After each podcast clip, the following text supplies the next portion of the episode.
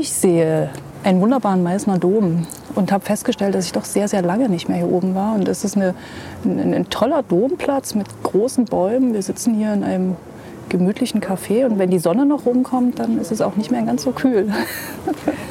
Für mich ist das einer meiner absoluten Lieblingsorte hier in Sachsen. Nicht nur, weil es einfach schön ist, dieser fantastische äh, Blick auf die Stadt, sondern auch, weil es so geschichtsträchtig ist. Also meine Recherchen führen mich ja auch immer wieder hierher.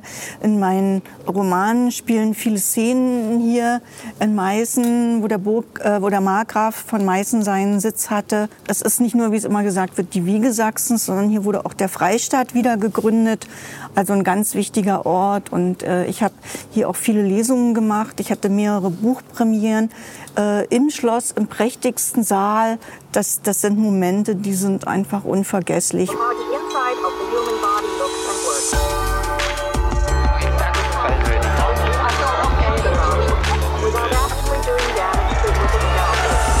Zweimal Eierschecke, der Dresden Elbland Podcast. Hier treffen sich zwei mit einem echten Draht zur Stadt und zur Region. Also mein Name ist Annette Hofmann und ich bin eigentlich lange Jahre Journalistin gewesen. Ich glaube, wir haben auch irgendwann ich mal denselben ja. Arbeitgeber mhm. gehabt. Äh, ja, und ich bin, glaube ich, deshalb auch eingeladen worden, weil ich die Frau des Ministerpräsidenten bin und gerne mir es auch zur Aufgabe mache, ein bisschen Botschafter für gute Initiativen, gute Gedanken und äh, positive Menschen zu sein. Schön, das braucht Sachsen auch mehr denn je. Ich bin Sabine Ebert. Ich habe äh, auch viele Jahre als Journalistin hier in Sachsen gearbeitet und bin seit äh, etlichen Jahren nun auch schon sehr erfolgreich mit historischen Romanen, die sich insbesondere mit sächsischer und mitteldeutscher Geschichte befassen. Haben Sie sich schon immer für Geschichte interessiert? Ja, ja. Schon, ich bin ja in Berlin aufgewachsen was mir also jetzt zum Glück auch in, in, in Sachsen keiner mehr vorwirft. Weil mit den Sachsen und den Preußen ist es ja äh, eine schwierige Geschichte. Ähm, und da habe ich eigentlich äh, fast meine ganze Kindheit so im Pergamon-Museum und auf der Museumsinsel zugebracht. Und äh, habe äh, auch schon in Kinder- und Jugendjahren ganz viel gelesen über Geschichte. Ähm, aber da, da lebte ich mehr so in der Welt der Antike. Mhm. Also Mittel des Mittelalter hatte ich so überhaupt nicht auf dem Plan. Und äh, dass, dass mich meine Arbeit und meine Geschichten da mal hinführen, äh, hätte ich also noch vor 20 Jahren nicht gedacht. Aber es ist toll, ganz spannend. Und was ist denn Zeit. eigentlich das Faszinierende am Mittelalter? Das ist äh, spannend sind ja immer die Umbruchzeiten. Und das ist eine Zeit voller Umbrüche äh, voller dramatischer Schicksale, wenn man jetzt auch auf die äh, Herrscherdynastien geht und auch aber voller Umbrüche für das Rechtswesen, für Architektur. Es kam richtig Bewegung rein. Ähm, bis, bis hin zur Mode. Und das ist spannend und was, was viele Leute nicht, noch nicht so ähm, in sich aufgenommen haben, ist, wie sehr das Mittelalter ja auch unser Heute prägt. Also von der Rechtsprechung bis hin zu manchen Details aus der Mode und unsere Märchen die jetzt meistens aus der Zeit der Romantik kommen. Die sind aber im Mittelalter, haben die ihren Ursprung. Das bringt auch so eine romantische Verklärung des Mittelalters, gegen die ich so ein bisschen anschreibe. Und ganz viele Sprichwörter kommen aus dem Mittelalter. Etwas in die Schranken weisen, etwas hat Hand und Fuß, den Spieß umdrehen und solche Sachen. Äh, das prägt uns viel mehr, das sind so unsere Wurzeln, das prägt auch unsere Kultur. Aber ich habe jetzt echt vorher nachgedacht, du triffst Frau Sabine Eber, die Erfolgsautorin, und hast nicht mal ein Buch von ihr gelesen. Da muss ich niemand Aber ich dachte, für entschuldigen. Du ehrlich. Das ist äh, keine Pflicht und vielleicht werden Sie ja auch äh, neugierig durch unser Zusammentreffen. Es ist einfach so, ähm, man muss also dieses Genre auch lieben. Wer, wer dazu keinen Bezug hat, ähm, der hat auch keinen Genuss, so ein Buch zu lesen. Das, das muss man einfach sagen. Genau wie mancher mag eben gerne Krimi und Thriller und andere sagen, das ist mir zu gruselig. Mhm. Das ist, man muss es mögen. Das ich habe mich dann eher so, so gedacht, hm, hast du jetzt hier eine kleine Bildungslücke, wo, du, äh, wo dir vielleicht auch viele Sachen entgehen. Aber ich äh, wollte Ihnen das zumindest sagen, dass das auf der To-Do-Liste steht. Na, das freut mich. Und ich denke mal, dass dieses Faszinosum, äh, was da bei vielen Menschen einsetzt, da, dem kann man sich ja auch durchaus mal widmen. Das ist schon toll. Also ich habe hier eine sehr, sehr große und sehr liebenswerte Fangemeinde. Haben Sie dann angefangen und gesagt, ich schreibe jetzt ein Buch und dann legt man los? Oder wie legt man sowas an? Ah, das ist eine längere Geschichte. Ich äh, habe ja als Journalist gearbeitet in Freiberg und da hat mich dieses spezielle Thema für meine erste Romanreihe, also die Siedlerzüge und die ersten Silberfunde im Erzgebirge und das Werden einer Stadt, das fand ich sehr spannend. Das kriegt man, wenn man in Freiberg neu ist, auch als erstes vermittelt. Da wird man sofort zum Obermarkt geführt und vor dem äh, Denkmal von Otto dem Reichen aufgebaut und kriegt das lernen die Kinder schon im Kindergarten. Das ist der Meißner Markgraf, der hat das freie Bergrecht verkündet und Siedler ins Land geholt und Bergleute ins Land geholt und äh, auf seine und das freie Bergrecht verkündet. Darauf geht jetzt der ganze legendäre Reichtum der sächsischen Herrscher eigentlich auf das Freiberger Silber zurück. Für die Freiberger beginnt da auch die Weltgeschichte. Und ich hatte dann auch Sachbücher geschrieben und kam dann irgendwann auf den Punkt, so um 2000 rum war das, wo ich gesagt habe, ähm, das ist so ein spannender Stoff, versuchst mal äh, das in anderer Art als Roman zu erzählen. Aber trotzdem muss man ja sozusagen die, die Geschichte stricken. Wissen Sie schon im Vorhinein, wie viele Details legt man sich zurecht? Wissen Sie schon, wo die Geschichte so lang geht oder überrascht man sich dann selber noch mal beim Schreiben? Die, die historischen Ereignisse sind immer das Grundgerüst. Da muss sich alles unterordnen. Es muss auch alles stimmig in die Zeit passen. Und dann kommen natürlich beim Schreiben viele Details, die man dann bei den Recherchen noch findet oder dass äh, Figuren ein Eigenleben entwickeln oder irgendjemand, den man dann äh, bei der, in der Fachliteratur findet, der, der ruft einem dann zu, hier, guck mal, ich bin auch interessant, erzähl mal meine Geschichte. Ähm, aber so vom Grundsatz her muss ich schon wissen und weiß ich, wohin sich die Geschichte entwickelt. Man muss ja auch wissen, wohin sich die Figuren entwickeln. Mhm. Also wenn ich beginne, kenne ich schon den Schluss. Mhm. Aber unterwegs passiert dann noch vieles, was ich gar nicht geplant habe und was dann so beim Schreiben wächst. Das ist auf alle Fälle ein wirklich traumhafter Beruf, ne? wenn man sagt, ich bin Schriftstellerin. Mhm. Steht man dann früh auf und sagt, jetzt schreibe ich ja. ans Werk? So ja, Selbstdisziplin, geht, oder? Das geht gar nicht anders. Es geht nur mit viel Disziplin, weil ja äh, noch ehe ich die erste Zeile schreibe, steht schon fest, wann ich das Manuskript abliefern muss. Ich lese zum Beispiel überhaupt nicht gerne Krimis. Ich habe jetzt so geguckt, äh, wo ich ein paar Bücher rausgenommen habe. Na, Krimis sind da gar nicht so drunter. Ähm, ich finde es immer so schön, wenn man sich so durch diese Geschichten so durchmeandert. Und so ein Krimi, äh, mhm. äh, da weißt du ja immer, es passiert was und dann muss was aufgeklärt werden. Mhm. Äh, und das Ende ist sozusagen immer insofern klar, weil, auch wenn es überraschend ist, äh, es was aufgeklärt wird. Also Krimis ähm, reizen mich so überhaupt nicht. Was lesen Sie gern? So nette Romane. Also nicht nett, aber so. Ähm, so was so in der Gegenwart handelt? Ähm, ja, ja. Ich wollte, hab, äh, das Buch habe ich aber gerade, ich ver verborg meine Bücher dann immer und vergesse leider, ja, wo die hin auch. sind. da muss ich immer nachkaufen. Und äh, ich habe jetzt zum Beispiel mal Altes Land gelesen, auch wenn das äh, sicherlich mal so Spiegel-Bestsellerliste ist, was für mich eigentlich kein Qualitätskriterium ist, aber das meandert auch so durch. Äh, das mhm. finde ich auch schön. Ich habe auch schöne ähm, sächsische Autoren, wo ich äh, gerne lese und so überraschende Charaktere, aber auch nicht unbedingt so schnell geschriebene, es muss auch nicht immer spannend sein, sondern es sind so eine Art Lebensbegleiter, mhm. so empfinde ich das. Mhm. So, ach, guckst du mal, wie geht's denn denn jetzt, was mhm. machen die jetzt? Also das, äh, das finde ich schön. Und ich bin auch großer Freund von so besonderen Formaten. Es gibt auch so kleine, habe ich leider auch alle gerade verborgt, die, die man so in die Tasche stecken kann und dann hat man immer so ein Buch dabei, finde ich auch toll. Und auf den Bücherstapel würde ich dann auch noch mein Handy legen, weil ähm, ich auch großer Freund von Hörbüchern bin. Das, also wenn man so auf Autofahrten ist und dann kann man so eintauchen und dann hat man so tolle Stimmen und die nehmen einen so mit, äh, das finde ich äh, wirklich bereichernd, weil ganz oft äh, ja, hat man so tote Zeit, da kann man sicherlich mhm. Radio hören, aber man kann auch wirklich eintauchen und Hörbücher hören. Ähm, das mag ich sehr. Also Hörbücher und sich dann so wegtragen lassen, ist ähm, für mich auch sehr, sehr entspannend. Sie haben gesagt, Sie wissen, wo es lang geht, dann? Nee, nicht wirklich, aber so von der Sache her müssen Irgendwie wir runter, runter. Oder?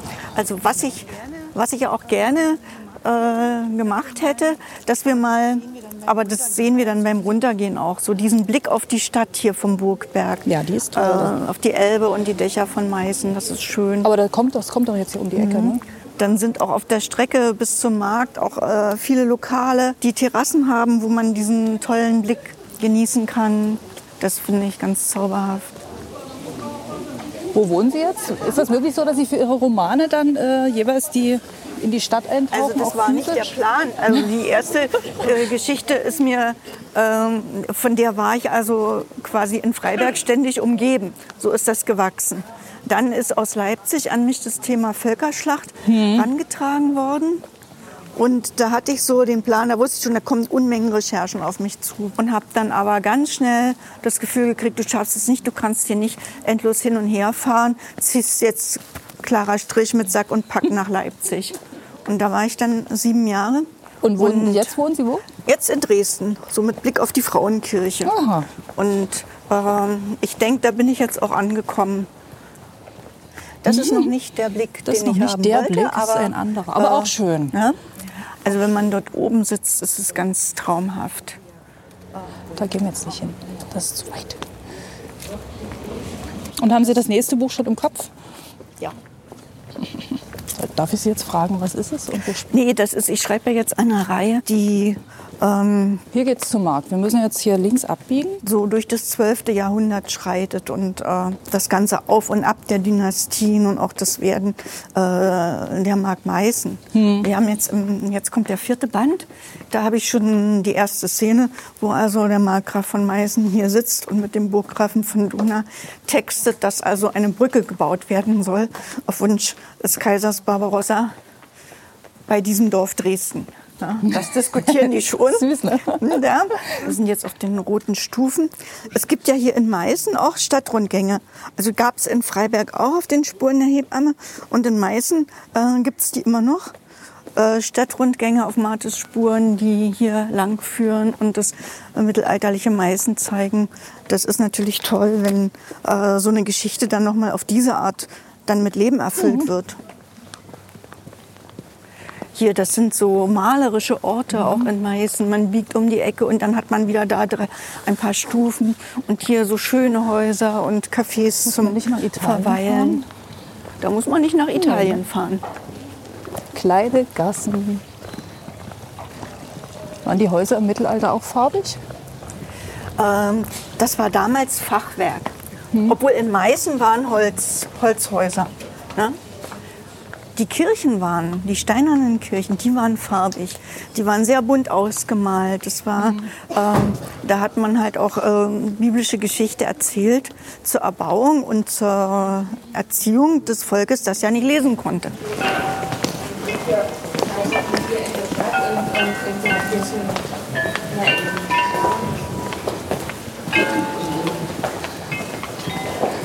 Da ist das, das Glockenspiel aus Meißner Porzellan.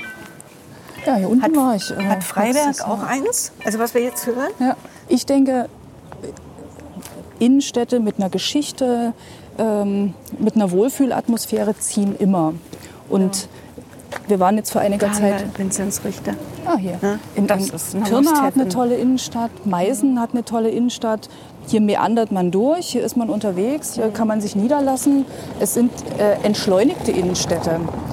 Und das ist, glaube ich, das finde ich, faszinierende an solchen, an solchen alten Innenstädten, dass die, dass die einen zwingen, sich zu entschleunigen, mhm. sich treiben lassen. Es ist erstmal einfach schön ne? und gerade Meißen hat, hat also auch so was sehr, sehr Schönes, ähm, besonderes Flair durch diese Treppen und diese gebogenen Straßen und die vielen schönen Häuser und dann biegt man da ab und sieht wieder was Schönes, biegt da ab und sieht was und dann natürlich, wenn man weiß, was hier für eine große Tradition. Das äh, Epizentrum der sächsischen ja. Geschichte. Ja, wenn man das weiß, ist es halt was ganz Besonderes. Aber ähm, ja, jetzt sind wir am Markt und das ist doch auch ja, sehr schön. schöner Aber Platz. Mal zum Töpfermarkt. Ja? Mhm. Ich hatte ähm, mehrfach auch Lesungen in der Bibliothek, die auch im Rathaus ist. Und dann haben mir die Leute gesagt, bei dem ersten Hochwasser äh, äh, drohte das ja komplett abzusaufen. Ja. Und dann haben, sind ganz viele Leute gekommen, einfach so Leser, Bibliotheksleser und haben mit angepackt und die Bücher hochgeschleppt. Mhm. Und dann musste die natürlich saniert werden, die Bibliothek von innen. Und dann hat man also darauf geachtet, dass Fahrstuhl eingebaut wird und äh, die, die Bücherregale Rollen haben. Also Sehr sagte mir ja. die Bibliotheksleiterin, beim nächsten Mal, wenn Hochwasser angesagt ist, dann rollen wir unsere Bücherregale und fahren die hoch. Es ist zwar auch noch viel Arbeit, aber ich fand, fand äh, das toll, dass also gerade in so einer Krise die Leute dann freiwillig kommen und mit anpacken, um Bücher zu retten. Das äh, hat mich sehr beeindruckt. Das sind, glaube ich, in, äh, so bei diesen Hochwasserzeiten viele tolle, solidarische ja. Geschichten, die, die jeder erzählen kann, wo einfach angepackt ja. wurde und ja. wo nicht gefragt wurde, zusammengehalten und geholfen. Was, was soll das? Aber mhm. es, wir sind schon an der zweiten Buchhandlung hier. Ist doch schön. Ja, das ist schön. Wie wir gerade festgestellt haben, Frau Ebert, Sie werden erkannt. naja, es ist ähm, manchmal auch ein bisschen anstrengend, ähm, weil ich oft gehetzt bin oder unter Druck und es eilig habe, weil der Schreibtisch ruft. Dann bin ich in Gedanken und gehe vielleicht auch an jemanden vorbei, der mich kennt und sich fragt, na, die kriegt ja jetzt die Nase hoch, warum will die nicht mit mir reden oder so. Oder wenn ich beim, beim Fleischerimbiss sitze und dann kommen Leute und reichen mir noch über die Spaghetti das Buch zum Signieren, mhm. dann wird's ein bisschen anstrengend. Ähm, aber die Leute meinen das eigentlich lieb. Ja, das ist bin nicht so. Ich hatte das nicht so auf dem Schirm, dass man mit Büchern dann selbst so in den Mittelpunkt mhm. kommt. Ich dachte, die Leute reden über die Bücher, ne? weil Schauspieler und Sänger, die zieht's auf die Bühne, die wollen es. Äh, Autoren sind ja eher mehr introvertiert und äh, zurückgezogen. Ich brauche Ruhe zum Schreiben. Aber es ist ja trotzdem, ähm, wenn man unterwegs ist und angesprochen wird, in, in, in, so auch ein persönlicher Moment, weil ja. die äh, Menschen ja dann auch so kommen und äh, Geschichten erzählen und man auch mal auch was mitnimmt. Und ich finde das, äh, ich, ich kann das genießen, wenn man einfach mhm. ungeschminkt und fern der Heimat äh, irgendwo unterwegs ist und für sich ist, aber äh, wenn man auf Terminen ist und einfach die, ach, und jetzt möchte ich noch mal Ihnen das erzählen und jenes. Also ich finde das auch wichtig und das äh, finde ich auch eigentlich bereichernd. Also ich mag das sehr. Ja, klar. Wir, wir arbeiten ja auch für, für die Menschen. Ne? Das ist ja, äh, da muss man auch dankbar sein, wenn die dann äh, das aufnehmen. Und die meinen das auch wirklich alle sehr lieb. Und ich habe ähm, so eine ganz liebenswerte Fangemeinde und erlebt das äh, gerade hier in Sachsen auch. Ähm, wenn ich Lesungen habe, dann kommen die und bringen so eine Blume oder eine Tafel Zartbitterschokolade, weil das mal irgendwo im, im Internet steht, dass ich so Zartbitterschokolade und Kräutertees mag oder, oder eine frische, äh, spezielle ortsgebundene Kräutermischung, irgendeine Packung also, Tee oder ich das ein Brief. Ich habe jetzt so einen kleinen Engel geschenkt ja, bekommen. Also, das, das ist total lieb. Ne? Ja. So, wir können jetzt hier noch eine halbe Stunde sitzen bleiben. Die Sonne scheint, mir ist warm. Wir gucken auf die schönen Häuser. Ja. Das ist auch wichtig, gerade wenn man so in der Öffentlichkeit steht, dass man mal so seine eigenen zurückgezogenen Momente hat, um noch mal so in sich zu gehen, finde ich. Also ich brauche auch so Zeiten. Für mich ist Ausgleich und Freizeit nichts um mich herum haben, Natur spüren und bei sich selber sein und sich da finden. Also das äh, das mag ich sehr. Und dabei runterzukommen. Also ich bin niemand, der zum Ausgleich shoppen geht oder endlich mal sich fürs Weinchen in, in, ins Café setzt oder so. Das, äh, also wenn Ausgleich ist für mich tatsächlich ganz, ganz für sich sein. Für mich so eine Auszeit ist auch, wenn ich wie jetzt gerade so ein Mittelalterwochenende mit meinem Freundeskreis dort habe. Ähm, sie glauben nicht, wie sehr das erdet, wenn man mal ähm, zwei Tage ohne, ohne Handy, Fernseher, Computer, Laptop. Und dann, dann ticken die Uhren ganz anders. Dann hat man ganz andere Prioritäten. Dann gibt's eben Kaffee, wenn erstmal Holz gehackt, Feuer gemacht und Wasser gekocht ist. Und dann gibt's Mittag, wenn die Suppe durch ist, die wir ja auch dann nach altem Rezept kochen. Und, ähm, es ist ja ähm, auch nichts verfügbar. Ne? Du musst dir sozusagen alles selber erstmal. Ja, man muss sich das alles selber machen. Und äh, das bestimmt den Tagesablauf. Ja. Und, und, und man ist unter Freunden, unter Gleichgesinnten. Das, ist, das tut mir richtig gut. Wenn ich Wein trinke, dann liebe ich Weißwein. Und ich habe vor einigen Monaten hier eine tolle Winzerin kennengelernt, die wir besucht haben und die uns dann auch beschrieben hat, mit wie viel Herzblut und vor allen Dingen Schweiß äh, der Weinberg händisch gepflegt wird, bearbeitet wird äh, und wenn man dann einfach sieht, wie viel, wie viel Arbeit in so einer, in, in so einer Flasche Wein drin steckt äh, wie wichtig das ist, aber auch dieses Kulturgut zu erhalten, diese Steillagen zu erhalten und so weiter, das hat mich wirklich, wirklich sehr beeindruckt. Und die macht zum Beispiel auch äh, tolle Weinführungen, wo man dann hier sich das erschließen kann. Passt, glaube ich, auch so ein bisschen in, de, in, das, in den Zeitgeist von Entschleunigung, Achtsamkeit. Mhm. Äh, das äh, finde ich also Meißner, wenn, dann ist es auch eine bewusste Entscheidung. Ich trinke einen Meißner Wein.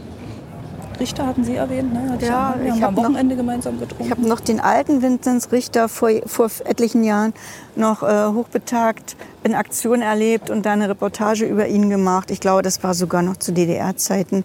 Äh, das war sehr spannend.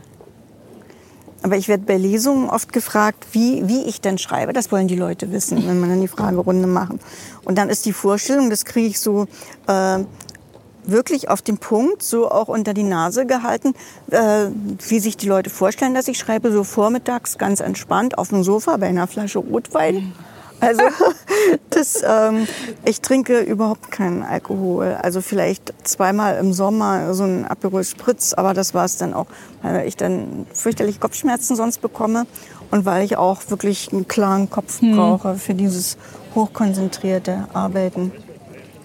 Also so eine Flasche Wein bewusst aufzumachen am Wochenende, aber ich würde jetzt auch nie alleine mir eine Flasche Wein aufmachen. Das äh, Sie müssen ja auch fit sein für die Arbeit. Also wenn man geistig tätig ist, ne, dann äh, kann man sich das nicht leisten, früh mit dem Kater zu erwachen.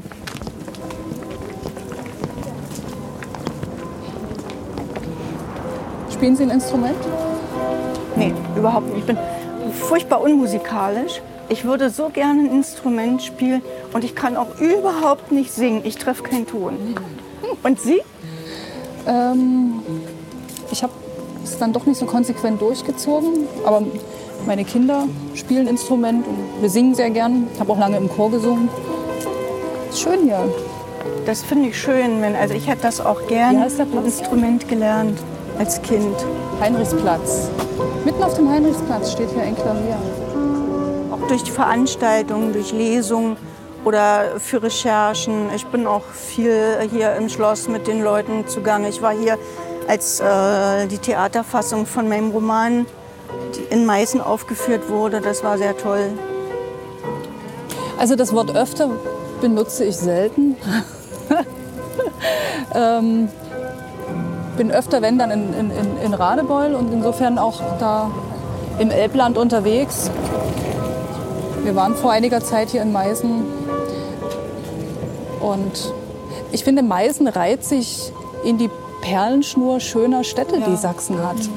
Und äh, wenn man dann in der Stadt ist, nimmt man, oder nehme ich mir immer vor, ach, das nächste Mal kommst du mit mehr Zeit äh, und genießt das. Und dann ja, findet man die nächste schöne Stadt, die es ebenso wert macht, dort zu bleiben und sich das anzuschauen. Ja, ich denke schon, Meißen ist so das Schmuckstück in der Perlenkette. Ich finde es immer schön, wenn man so Stadt-Flusslandschaften hat. Und die Elbe mit, mit den großen Wiesenflächen, auch der Weg hierher, ähm, das ist etwas, was, was faszinierend ist und was man in anderen Teilen weniger sieht. Oder wo ähm, von Dresden bis Meißen, wenn man so Gäste hat, die sagen, oh, das ist das schön hier, ne? wo, wo man ganz oft ja in anderen äh, Gegenden so sehr dicht besiedelte und auch verbaute Landschaften hat.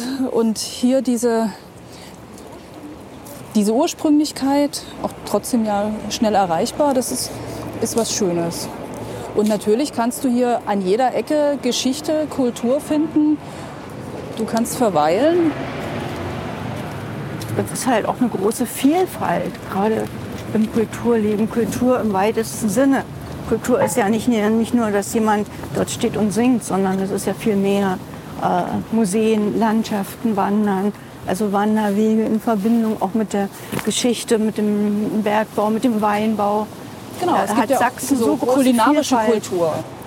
Wir sehen hier die Elbe. Und ich habe gerade überlegt, oder ich hatte eigentlich erwartet, dass weniger Wasser da ist, nachdem es jetzt so wenig geregnet mhm. hat. Ne? Aber sieht ja ganz gut aus. Über die große Straße kommen die ganzen Touristen hier nach Meißen und bevölkern den Markt. Auf alle Fälle, glaube ich, eine der wichtigen Verkehrsadern für Meißen. Und deshalb hat man zwar einen beschaulichen Blick auf die Elbe, aber es rauscht trotzdem ordentlich. Und jetzt zweimal Dresdner Eierschecke. Ah, herrlich. Danke. Ich habe nicht gefrühstückt. Vielen Dank. Kann man nicht mehr reden. Ne? Mhm. Damit bringen Sie uns zur Ruhe und zum Verstummen.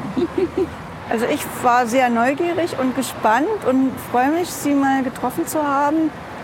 Ähm, habe so ein bisschen das schlechte Gewissen, dass ich vielleicht viel zu viel geredet habe. Ich hätte viel mehr äh, gerne auch noch mehr über Sie erfahren. Ich höre gern zu und stelle gern Fragen. Und insofern ähm, habe hab ich mich äh, wirklich wohlgefühlt und ich denke, ich werde natürlich zu einem Buch von Ihnen greifen. also war schön.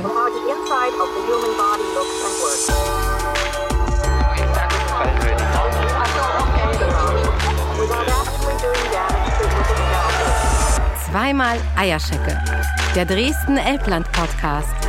Hier treffen sich zwei mit einem echten Draht zur Stadt und zur Region. Eierschecke backen habe ich noch nicht hinbekommen.